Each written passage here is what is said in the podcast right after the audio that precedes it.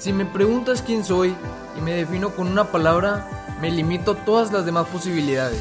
No me pregunten quién soy, se creó por la necesidad de mejorar constantemente, de evolucionar, de seguir aprendiendo cada día algo nuevo, recordando que el único límite está en nuestra cabeza, juntando las ventas, el bienestar, los negocios, las emociones, juntando a hombres y mujeres, jóvenes y adultos. Para que juntando todas estas habilidades lleguemos a un nuevo nivel. Hola, ¿qué tal amigos? Bienvenidos a No me pregunten quién soy, el primer episodio de este podcast. Mi nombre es Emiliano Pruneda. Y mi nombre es Mariela Pruneda. Queremos darles las gracias por estarnos escuchando en este primer episodio, por darnos la oportunidad de tener este espacio y confiamos de verdad en que va a ser contenido de valor para ustedes. Así es, en el episodio de hoy tenemos a nuestra invitada Mariana. Mariana, primeramente muchas gracias por estar aquí con nosotros, por darte este tiempo de compartir con los jóvenes estas enseñanzas que te ha pasado en tu vida. Muchas gracias a todos los que están escuchando por primera vez este podcast. Mariana, platícanos un poco sobre ti, qué te gusta hacer. Dinos. Hola, bueno, yo soy Mariana Jimena. Este, mucha gente me conoce como Mena desde toda la vida, secundaria, prepa hasta ahorita. Como que ese apodo me ha estado persiguiendo toda la vida, pero, pero estoy bien. He intentado ahí que me conozcan como Mariana Jimena, pero nomás no puedo. este, pero bueno, yo ahorita estoy estudiando eh, una licenciatura, que es la licenciatura en Ciencias de la Comunicación. Estoy en el octavo semestre, o sea, ya casi voy de salida, gracias a Dios. Eh, y pues, bueno, vamos a hablar un poco de un tema que creo que, que a mucha gente nos acompleja o nos o nos favorece y estoy muy contenta de estar aquí con ustedes y que llevemos una plática que yo sé que a todos los que nos van a escuchar nos va a ayudar mucho. Ok, muchas gracias Mariana. Pues la primera pregunta que te queremos hacer es, ¿qué les puedes ofrecer a las personas que nos escuchan? ¿Qué pueden aprender de ti? Bueno, yo creo que relacionado al tema del cual vamos a hablar, eh, lo que yo les puedo ofrecer tal vez es un... No es, no es tanto como que una plática tan motivacional, sino más bien es como un testimonio de cómo a lo mejor yo enfrenté estas últimas etapas de mi vida o estos últimos años y cómo tal vez ustedes podrían afrontarlo en dado caso de que tuvieran un problema similar o tal vez unas experiencias similares. Pero eh, más que nada es como que... Mmm, que aprendan a valorarse a sí mismos, ¿no? Sus cualidades, sus atributos, su persona y, y pues ya ahí vamos a ir platicando un poquito más para no soltarles todo de, un golpe. Claro. Muy importante todo lo que nos va a contar el día de hoy Mariana. Eh, Mariana, ¿cómo te sientes hoy con tu persona, con tu físico, pensamientos, tus valores, con todo lo que nos has mencionado? ¿Cómo te sientes el día de hoy? Bueno, mira, este, aquí es donde quiero ya empezar más o menos eh, la historia personal, ¿no? El, detrás de toda este, estos sentimientos o la forma en la que me siento hoy en día. Y bueno, les comentaba a ustedes hace rato que no es algo que yo haya dicho de manera libre o abierta, este, pero muchos saben, los que me conocen eh, saben que estos últimos años pues sufrí un cambio físico y por sufrir no significa de llorar, o sea, sufrir es cambiar. Entonces, este, sufrí este gran cambio en mi persona. Y pues, o sea, quiero aprovechar que estoy aquí. quiero aprovechar para decir que pues eh, mm, todo surgió a raíz de cómo me sentía yo con mi físico.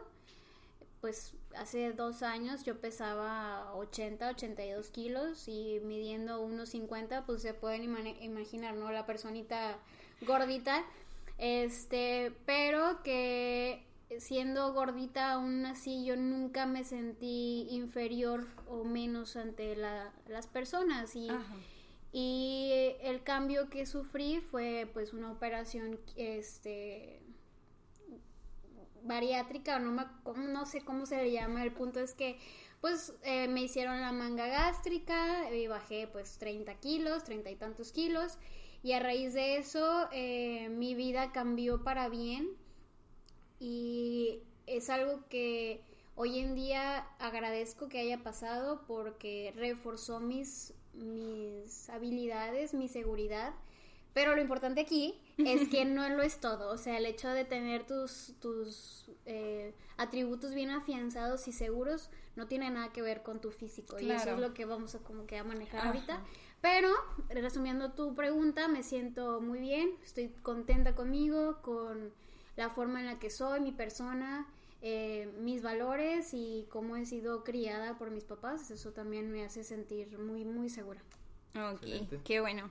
Este, ok, ¿crees que la mayoría del tiempo actualmente estás en paz contigo misma o sientes al contrario? O sea, que muy a menudo eh, te disgusta algo de ti, algo de lo que haces, algo de lo que piensas, no sé. Pues es que mira, yo creo que la, la, persona más exigente siempre va a ser uno mismo. Claro. Puede que haya comentarios negativos hacia tu persona o haya comentarios negativos este, de parte de tu familia, de tus papás, de tus tías, que nunca faltan, ¿no? o de tus amigos, de quien menos te lo esperas. Inclusive hasta de tu pareja puede ser una crítica constructiva, no tanto para dañarte, pero siempre es eh, el comentario, o más bien la forma de pensar que más afecta es la de uno mismo mientras tú pienses que tal vez no puedes lograr algo, no lo vas a lograr. Y hay veces que eso es como que lo que me pesa un poco porque a pesar de que yo me muestro muy segura de mí misma y que le echo siempre ganas a todo, siempre hay una parte o llega un momento en el día en el que tal vez yo digo, híjole, no voy a poder sacar esta calificación o híjole, no voy a poder. Pero creo que hay veces que ese también es el motor para dar un poco más y órale, lo voy a hacer porque lo tengo que hacer.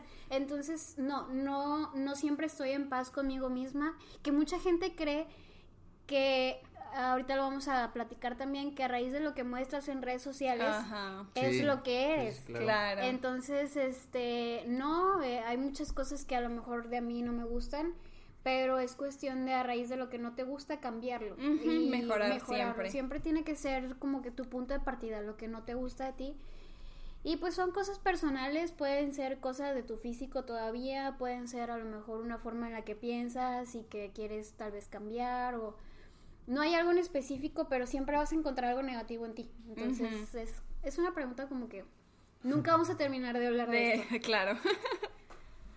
Después de esto, eh, ¿de dónde crees tú que viene el amor propio? ¿Crees que que yo tengo amor propio, o sea, que todos podemos tener ese amor propio, ¿cómo lo podemos hacer crecer en caso de, de, que encontremos en cada uno el amor propio? O sea, no, sé si me explique, principalmente, ¿crees que todos tenemos amor propio? Y si sí, ¿cómo, cómo podemos manifestarlo, no? ¿Cómo podemos trabajar con ello? Eh, yo creo que es algo que todos tenemos. Si alguien no tuviera amor propio, eh, yo creo que ni siquiera comería. O sea, el hecho de que tú tomes agua, tú comas, tú te vistas, tú te pares de tu cama es es amor propio, porque quieres hacer algo por ti. Claro. Existen ese tipo de enfermedades como ansiedad y depresión en las que te das para te vas para abajo, pero aún así existe esa flamita de amor propio. La cosa aquí es que es importante que lo trabajemos porque si no lo trabajas ahí es donde caes en ese tipo de de enfermedades. No sé si se le llaman enfermedades, pero yo, pues las, manejo así. El punto es que de dónde creo yo que viene el amor propio, para mí siempre, eh, siempre ha existido por parte de la gente que te rodeas y de tu seguridad. Yo sé que es un tema que se es muy difícil de tratar la seguridad en uno mismo, pero es importante que aunque tú no creas en ti mismo, tienes que repetírtelo hasta que te lo creas. No sé si han escuchado esa frase, ¿no? Entonces, este, el amor propio para mí, o sea, mi persona se ha dado a raíz de mi familia y de mis amigos, de la gente que te rodeas, de mi pareja. Entonces, es importante que sepas encontrar a las personas adecuadas, porque si el día, yo sé que se supone que si nadie te apoya, pues tú te tienes que apoyar. Si nadie te quiere, tú te tienes que querer. Pero es algo falso porque de todas formas el hecho de que te rodees de las personas adecuadas te ayuda mucho. Muchísimo. A que salgas adelante, a que te valores, a que te quieras. Porque a lo mejor el día de hoy a mí no me gusta cómo vengo vestida, pero tú, Mariela, me dices, qué bonito se te ve. Entonces para mí ya es como que me veo bien. sí, te la crees, como tú lo dices, te la crees. Fíjate que aquí me pasó algo muy chistoso porque yo me acuerdo que mi mamá siempre me ha, motivado o ha inculcado el amor propio. a qué voy con esto, yo, yo recuerdo cuando estaba en la primaria o la secundaria que, que realmente veo mis fotos de la secundaria y digo, vaya, o sea, ¿cómo me permitían mis papás salir así a, la, a la calle? O sea, asustando a la gente, ¿no? Y... Eran los tiempos de... Sí, de, eso que quieres andar de, de, de cholo, de tirando placazo, ¿no? Sí. Este, bueno, yo pero yo me, me traslado a esa época de mi vida y es como yo siempre creí que era muy cool o muy guapo y, que yo podía tener a quien yo quisiera. pero mi mamá siempre, siempre me decía, no, es que tú eres muy hermoso, tú, tú eres muy guapo y te ves muy bien así, ay, qué fotito, y que la, yo iba posando como modelo, ¿no? Modelo Kelvin Klein, cuando la realidad es que no, pero te la crees, ¿no? Y eso de que te la creas te ayuda. Te ayuda. Y lo transmites a los demás también. o sea, los demás se dan cuenta. Te hacían ver muy seguro de ti mismo que decían, este vato está guapo, ¿no? Sí, sí, sí. Pero luego veo las fotos y digo, no, o sea, estaba curioso, estaba curioso. Pero ahorita digo, si estoy guapo.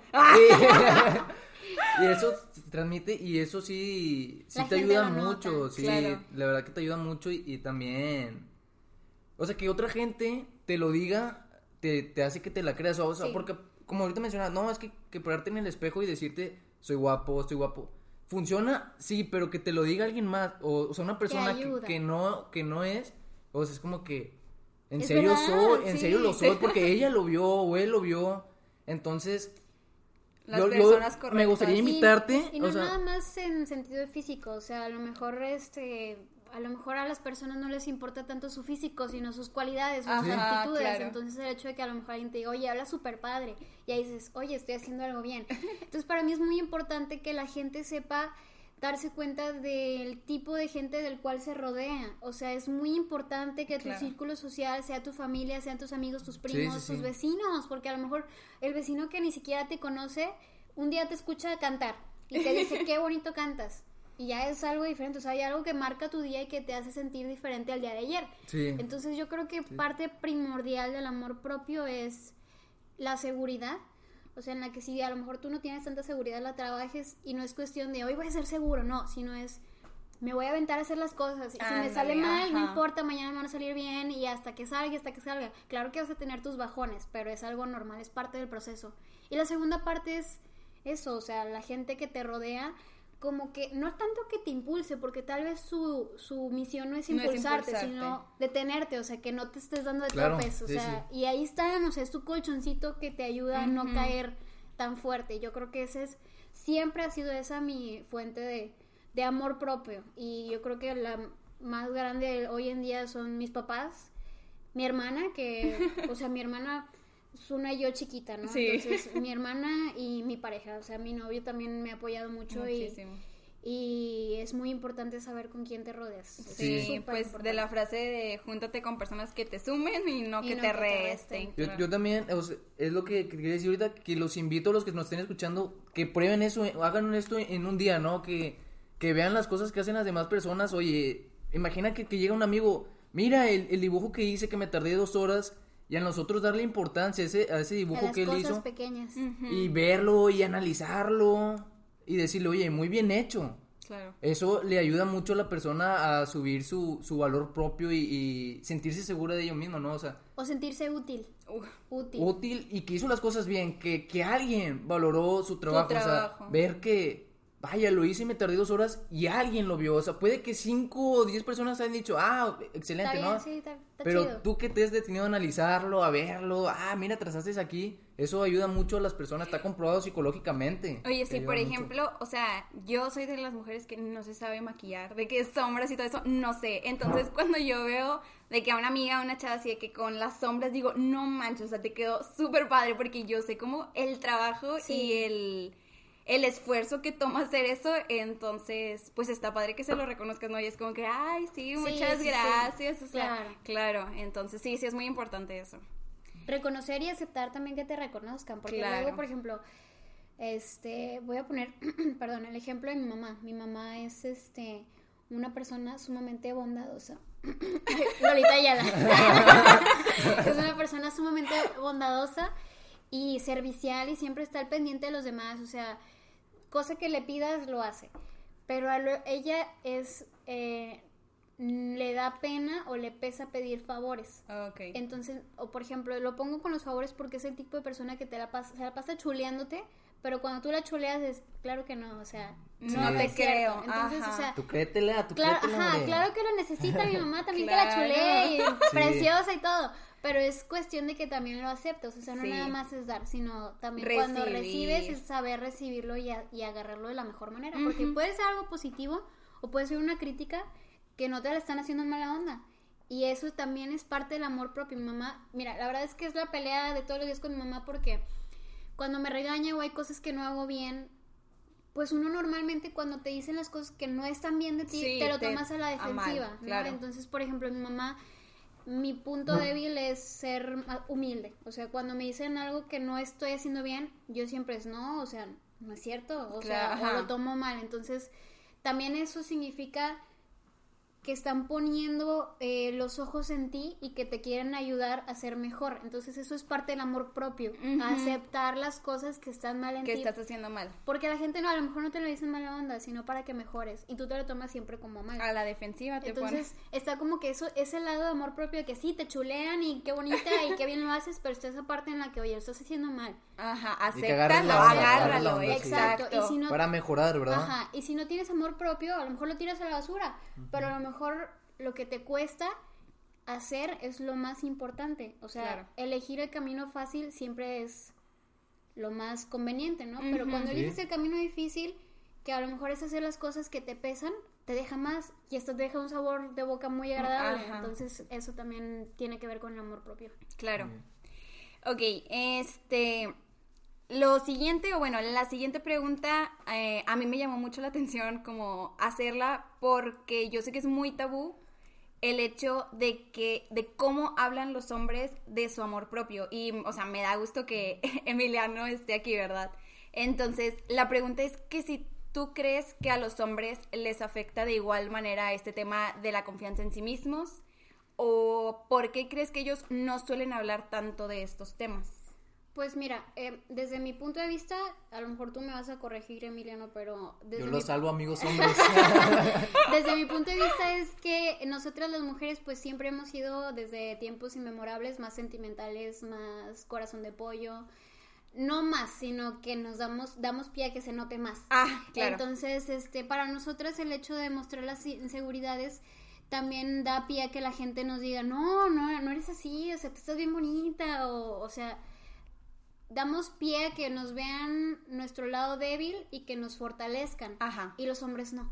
Los hombres es normalmente que no vean que, soy no vean que soy débil y que no está mal porque así son, así siempre han sido y es algo que que a lo mejor a ellos les pesa, pero también están otros hombres en las que que somos muy sentimentales. Sí, no pasa nada que me vean débil, o sea, yo soy así y, y, yo admiro mucho que sean así porque rompen ese esquema. Esquema. En el que, en el que no eres el típico macho que no puedes llorar y no puedes sentirte inseguro, no puedes compararte porque, o sea, tú eres un macho hecho y derecho y no puedes quebrarte. Entonces, este tipo de problemas de amor propio, claro que existen en los hombres, es algo que también venimos platicando, que a lo mejor no es el mismo eh, problema físico como con las mujeres en el que, ay, hoy no me veo tan guapo, este, hoy, no sé, me salió un granito, hay muchos hombres que les vale, hay otro tipo de cosas en las que se se este se centran más se centran más y se comparan que es como las cosas materiales el cumplir su rol masculino o sea tengas novia no tengas novia estés casado divorciado bla bla, el hecho de mantener una, familia una familia una casa en mi super trabajo y que si mi vecino está ganando más que yo pues me siento un poco mal pero al final de cuentas es algo que no, normalmente un hombre no llega y te dice, oye, me siento mal porque mi vecino está ganando más que yo. O sea... Es fíjate que aquí entra algo muy curioso, algo que, que he escuchado y que yo he visto. Bueno, como lo mencionas, tendemos mucho a compararnos, todos los seres humanos. Aquí están entre las mujeres y entre los hombres. Claro, claro. Pero los hombres en algunas ocasiones se comparan en cosas distintas que las mujeres. Porque, ¿En qué cosas de que, como lo mencionas? No, es que este vato, este amigo mío, está ganando más lana que yo. Y imaginemos esto. Tenemos dos jardines, ¿no? Como lo, mencionas, el de tu vecino y tu jardín. Y al tú estar viendo de que, ah, este chavo está ganando más lana que yo, es porque su vecino está ahí regando su jardín, ¿no? Y tú, tú en vez de ponerte a regar tu jardín, ¿qué, quiero decir con regar jardín? De que ponerte a trabajar, ponerte a hacer cosas, nada más te la pasas viendo cómo él rega su jardín. O sea, eso yo sí lo veo así como nos comparamos, pero, o sea, en cierta manera sí está bien de que, bueno, mira, él tiene mucho dinero, pues ponte a trabajar tú también para que veas que tú también puedes tener ese dinero o más, ¿verdad? Claro, claro. ¿Qué quiere decir? Cultiva tu amor propio, ¿no? Cultiva que, que, tú puedes lograr lo que él ha hecho o inclusive más. Exacto. Claro, claro. Sí, pues, por ejemplo, yo creo que inconscientemente, eh, o sea, la sociedad, nosotros somos la sociedad al final de cuenta, eh, a la mujer pues se le enseña que tiene que ser bonita y que siempre tiene que estar arregladita y etcétera, y al hombre se le enseña que tiene que ser proveedor y su rol es ser proveedor, proveedor, generar dinero, ser muy exitoso. Entonces, pues nos pasa a todos, o sea, las mujeres, por ejemplo, tendemos mucho de que, ah, en Instagram, de que veo a la chava que tiene el cuerpazo y tiene, está súper bonita y pienso, ay, ojalá yo me viera así, ¿no? Y al hombre le pasa de que está en Instagram y ve al vato que tiene el carrazo y dice, ay, ojalá yo tuviera el dinero para tener ese carrazo. Claro. Entonces, o sea, es algo que independientemente les pasa a hombres y mujeres. Y a mujeres. Y, claro. bueno, desde mi punto de vista, yo creo que el, el primer término de comparación o, ahí como que hay bajón en el amor propio es eso de lo económico, lo proveedor, bla, bla, bla. Y también entra eh, lo físico, claro, también, ya lo estábamos platicando. Pero nosotras siendo mujeres, pues es parte de nuestra naturaleza el ser un poquito inclusive vulnerables. Ajá, vulnerables, este más mm, nos comparamos más un poco más materialistas incluso.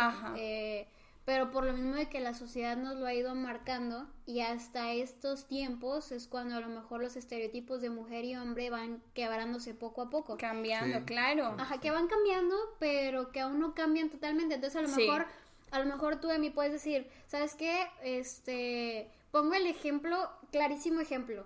La pareja que va al cine y, y un día eh, el hombre paga. ajá. Y la mujer pues la invita, ¿no? Sí. Y gracias, sí, bla, bla. Pero luego a la siguiente salida el hombre no trae dinero.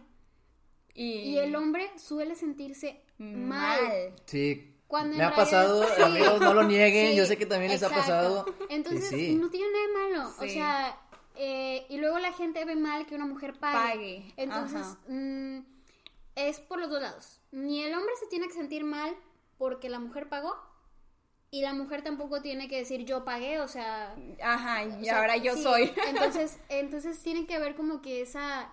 Ahora sí que el término es equidad de género, ¿no? Claro, sí, sí, sí. Pero es por ahí es también que suelen sentirse vulnerables el hecho del dinero y que les pesa y que, ay, es que no soy suficiente, bla, bla, pero en realidad no se agobien, chicos. no se agobien. A, a todos les pasa. Sí, exacto. Muy bien. Oye, Mariana, platícanos un poco de qué momento marcó tu vida de tal manera que decidiste o te diste cuenta que te hacía falta cultivar tu amor propio. Bueno, mira, esto va directamente eh, relacionado con la operación. Este, no les platiqué qué fue realmente lo que me hice, nada más fue una operación y ahí quedó. Este, yo me hice la manga gástrica hace dos años. Eh, todo se dio por causalidades este, de la vida. Y bueno, así en resumidas cuentas, a mis papás, los dos son gente, eran gente gordita, se operaron, hicieron ese cambio en su vida. Eh, después yo me animé a hacer el cambio a raíz de ciertos comentarios, pues no era tanto como bullying, o sea, era como comentarios que salieron. Comentarios a la. O sea, no, claro. Sí, no fueron así como directamente, pero este eh, yo siempre me sentí muy segura de mí misma. Eh, siempre hubo esa parte en la que yo me aceptaba tal y como era, a lo mejor no por mi físico, sino porque yo estoy segura de que yo tengo otras cosas que ofrecerle a la vida o a la gente que no solamente era el físico.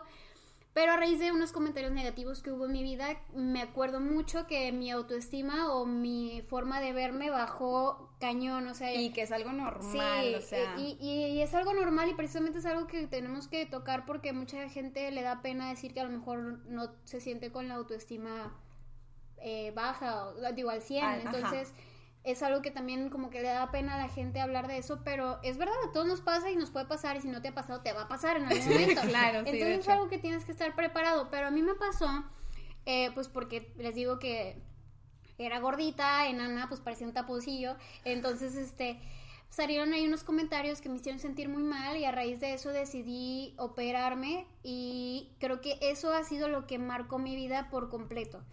Y no, no fue que a raíz de eso yo decidiera tener amor propio, sino que a raíz de eso se fortaleció. O sea, a lo que quiero llegar es que no necesariamente el cambio físico te tiene que hacer este tener, amor, propio, no, claro. Sino que hay cosas que te pueden marcar, sean buenas, sean malas, para que a lo mejor tú te des cuenta que vales más de lo que la gente dice, ¿no? Claro. Entonces, por ejemplo, ahorita hace rato vi que eh, una maestra del colegio donde yo estaba chocó y puso en el Face una nueva oportunidad para nacer. Entonces, que había chocado y a lo mejor su vida ya cambió. Ah, ok. O sea, a lo mejor ella no estaba valorando su vida tal cual. No es, el, no es el caso. No es el caso, maestra, por si me escuchan, no es el caso, yo sé.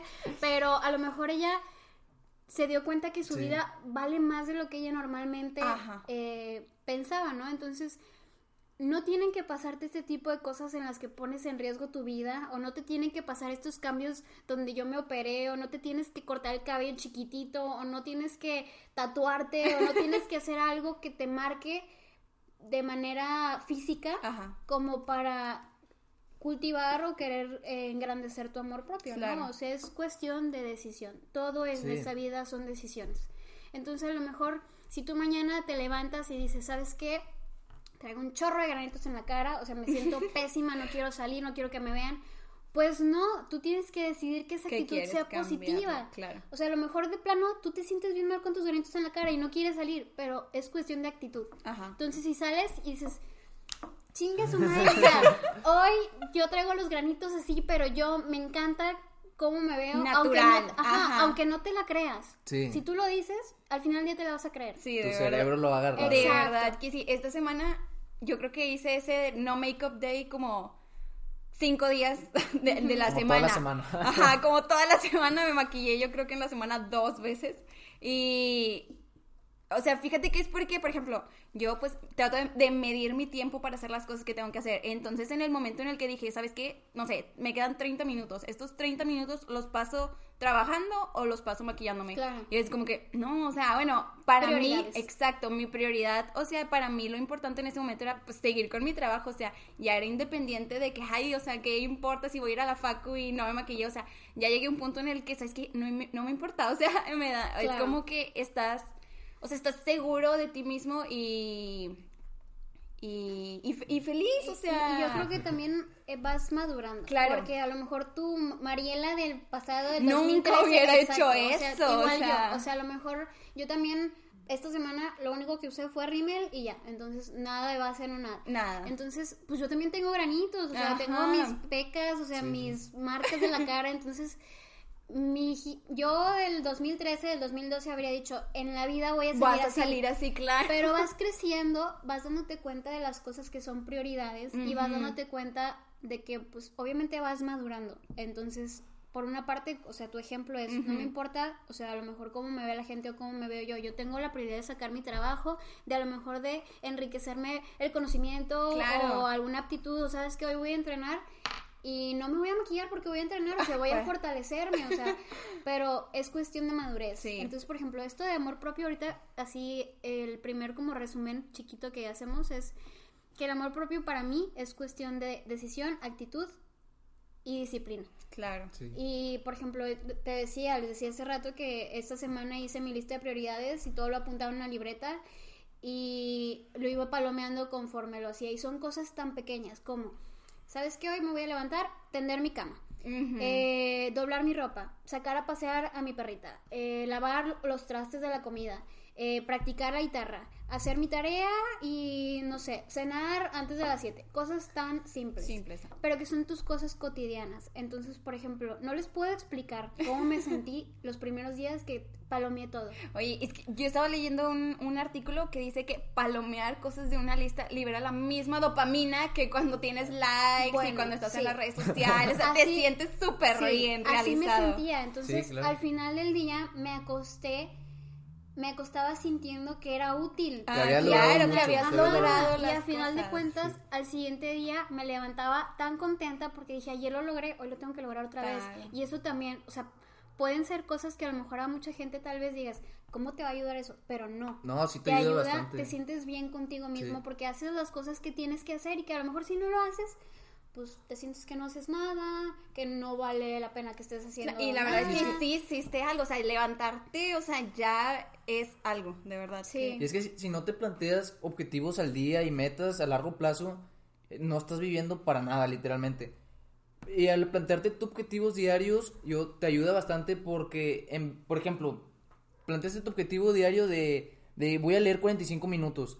Y en eso sacas tu celular, eh, después de dos horas, tres horas, sacas tu celular y te pones a, ver Instagram, y te la pasas y luego te acuerdas de que, oye, planteé mi objetivo de, leer 45 minutos, no, voy a poner mi celular en, en, modo avión, y te pones a, leer. Entonces, porque lo escribiste y tu cerebro sabe que tiene un pendiente. En cambio, si tú solo piensas de, hoy voy a leer 45 minutos, pues se te olvida. Y en la noche es cuando, cuando te acuestas y empiezas a recordar todo del día. Y te da remordimiento. Y de que, haberlo hecho. no, leí 45 minutos, pero ¿sabes qué? Mañana, mañana lo hago y mañana empiezo. Y así te la llevas, ¿no? Y esta semana la verdad es que eso me, o sea, es la primera semana que lo hago y la verdad, o sea, mm, no es broma, me sentí muchísimo mejor conmigo. Entonces me sentí, me sentí suficiente para lo que quería hacer.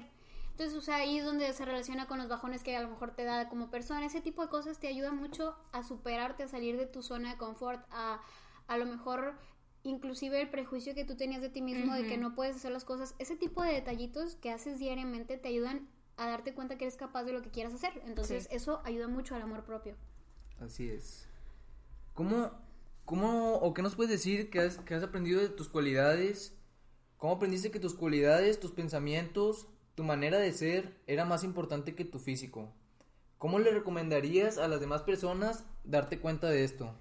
Bueno, mira, eh, esto creo que va ligado estrechamente con mi familia. Este, pues yo desde niña siempre fui gordita, o sea, siempre, siempre fui gordita. Entonces, pero para mi papá yo era o sea, para mis papás nunca fui como que gordita, o sea, para mis papás eres una niña inteligente, eres una niña que lo que haces te lo puedes lograr, eres una niña con actitud, con aptitud, este, por ejemplo, mi mamá me metía en mil y un cosas en la escuela, por ejemplo, estuve en ballet, estuve en hawaiano, estuve en básquetbol, en voleibol, estuve en bla, bla, bla, bla, bla, y la disciplina que ella inculcó en mí fue que cuando yo me di cuenta que no me gustaba nada, me dijo, te vas a quedar en voleibol. Y ahí te vas a quedar, porque yo te digo que te vas a quedar.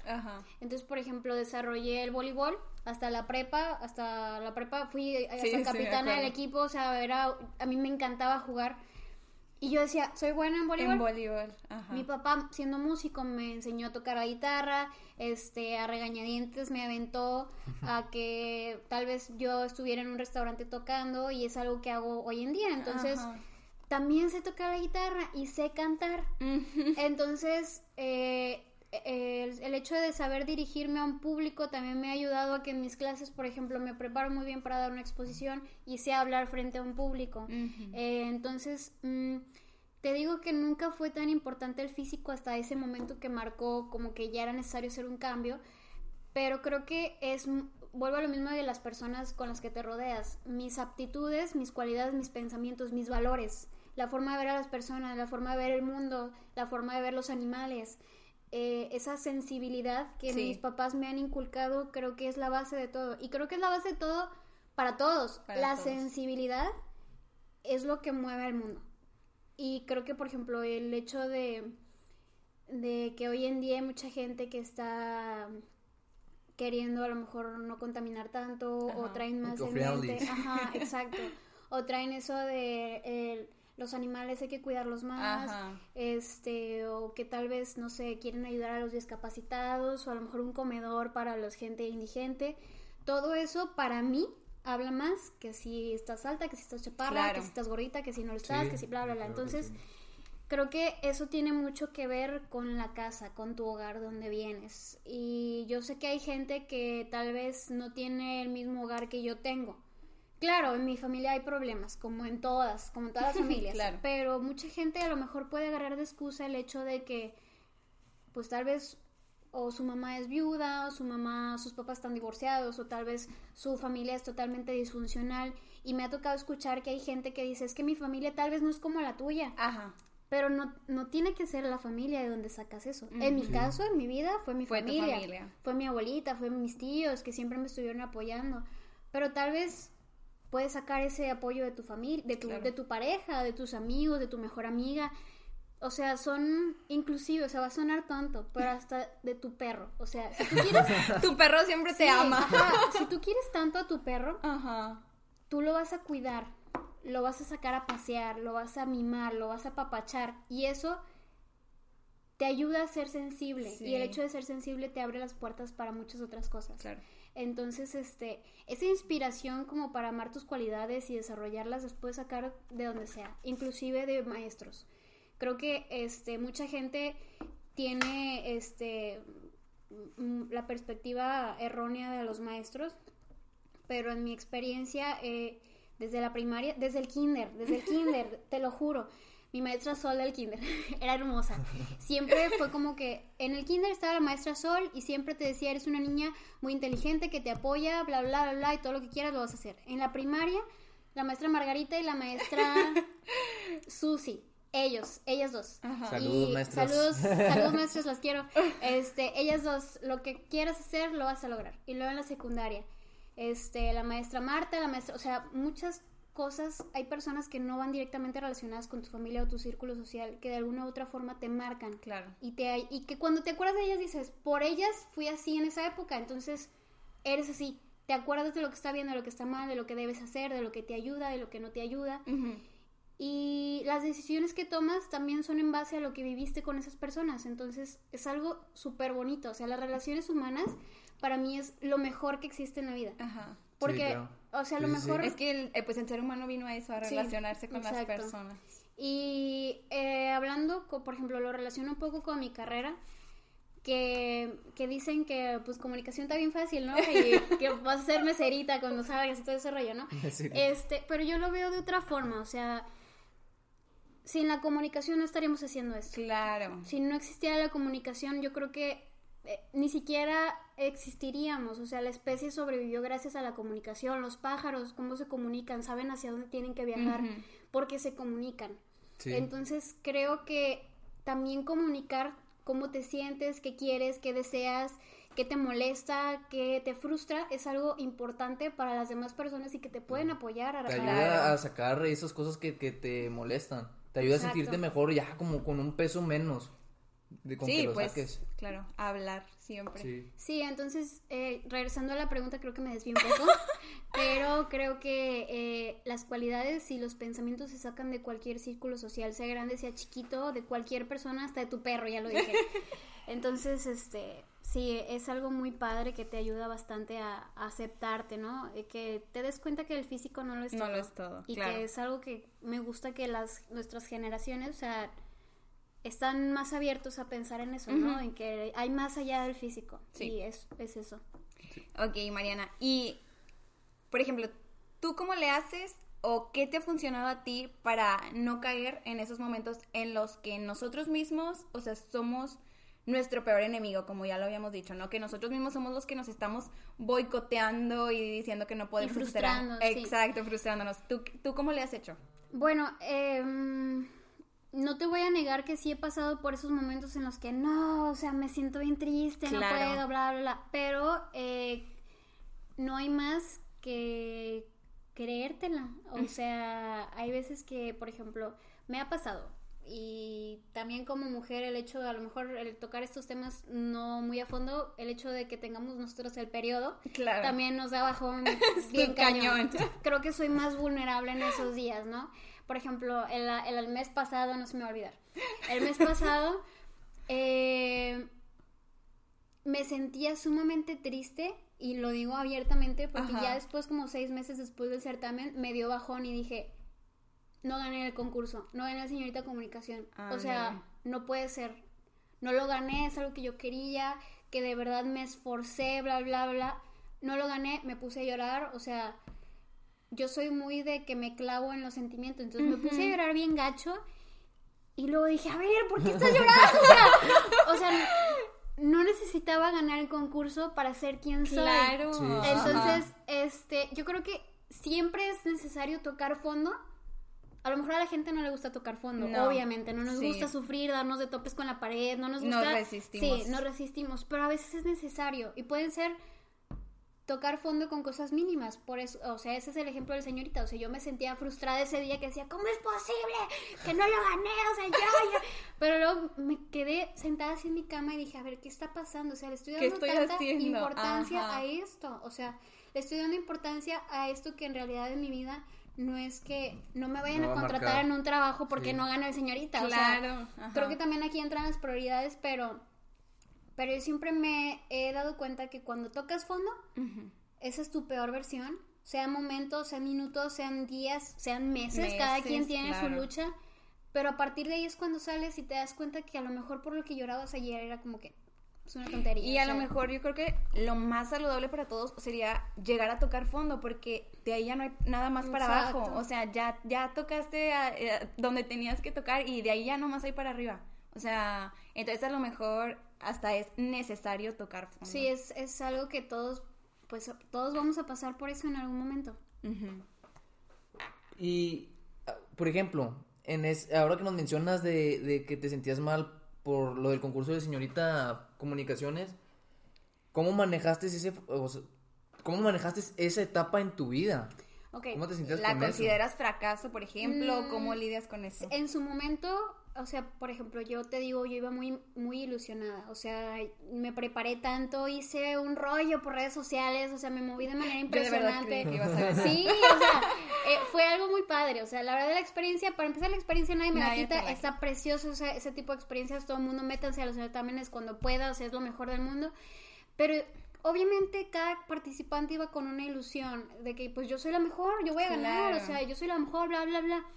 Y te das cuenta que pues todas van todas quieren ganar. Entonces es una ruleta así que no sabes quién va a ganar. Pero el punto es que después del, concurso eh, me llegaron muchos comentarios en el que es que tú ibas a ganar, o sea, ¿qué, qué pasó?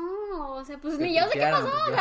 Bloquearon los no, resultados. No gané y ya. no, era penal. No, era penal. pues no gané, o sea, hay personas que son mejores que tú y tienes que aceptarlo, ¿no? Pero ese es, ese es, esa es la frase, hay mejores personas que tú. Y porque a lo mejor no, necesariamente de que hayan nacido mejores que tú, sino que a lo mejor hicieron un extra que a nosotros nos faltó hacer. Y eso no significa que tú estés fracasando. O sea, y más bien, quise decir, lo dije mal.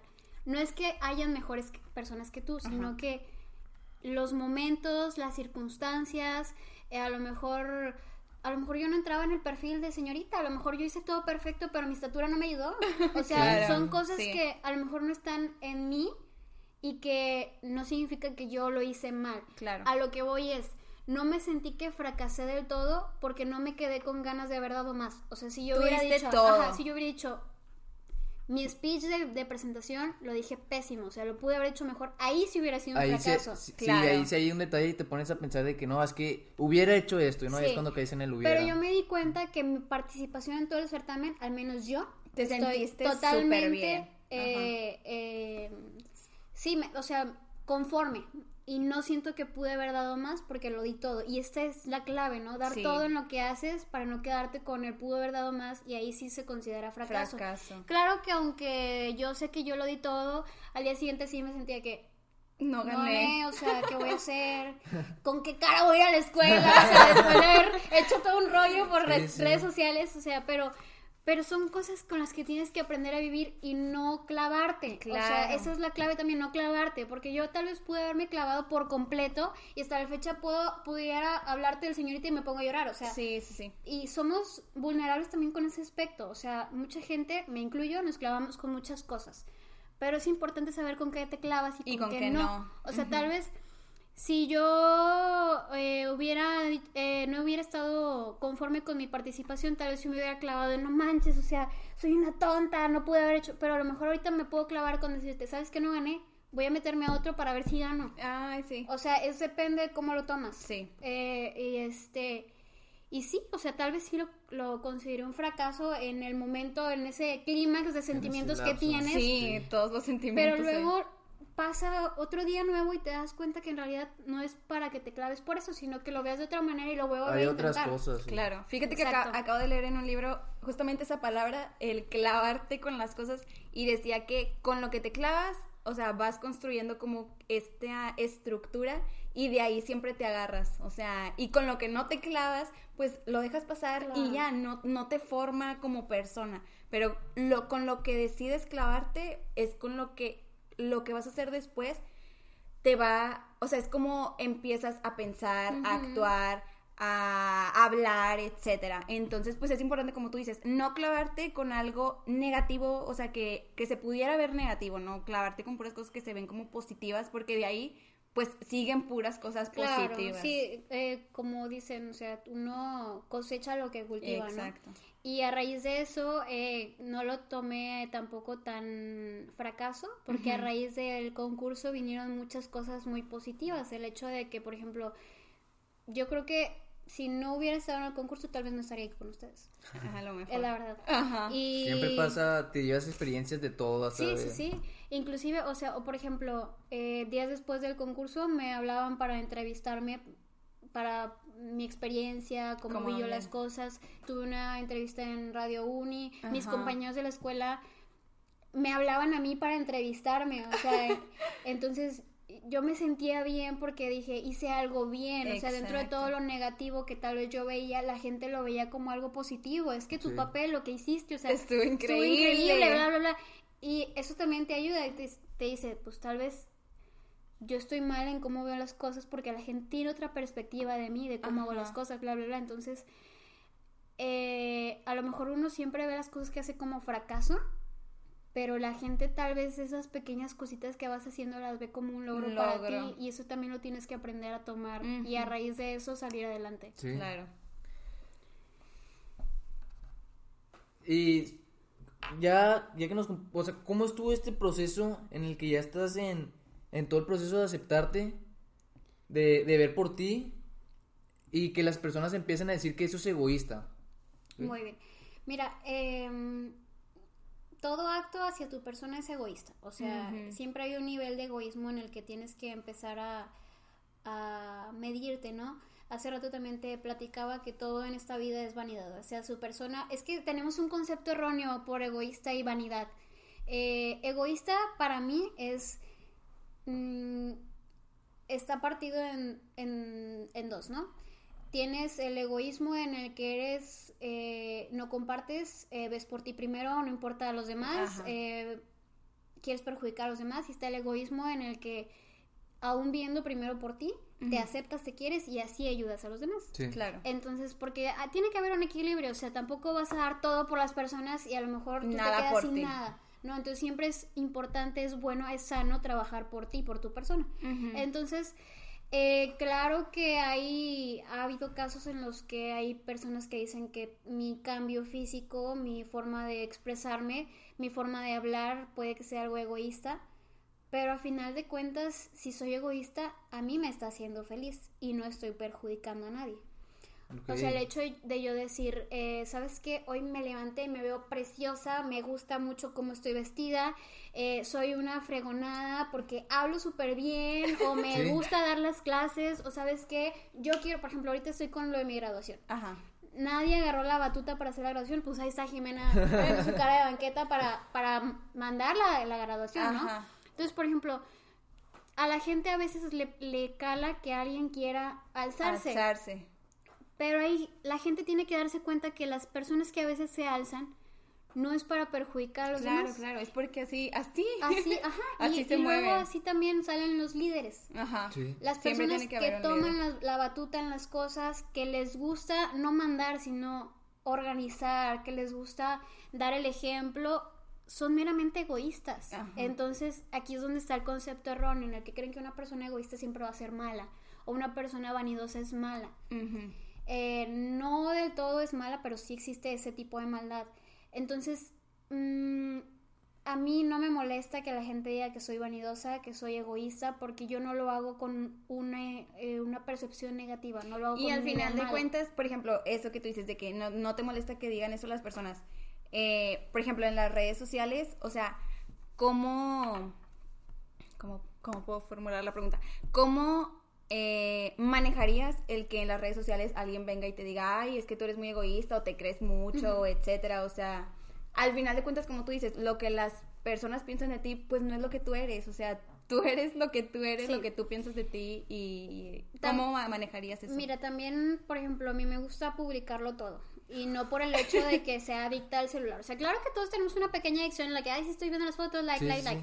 Pero me gusta eh, compartir lo que hago porque mm, te comenté hace rato, Mariela, que hay una chava que que yo publicando fotos o hablando de cosas mensas o tal vez dando mi punto de opinión sobre ciertas cosas, esta chava me seguía siempre y un día me mandó un mensaje y nos pusimos a platicar y la seguí y puso en su historia, no manchenme, no me siguió. Entonces yo me sentía soñada, me sentía soñada, ¿no?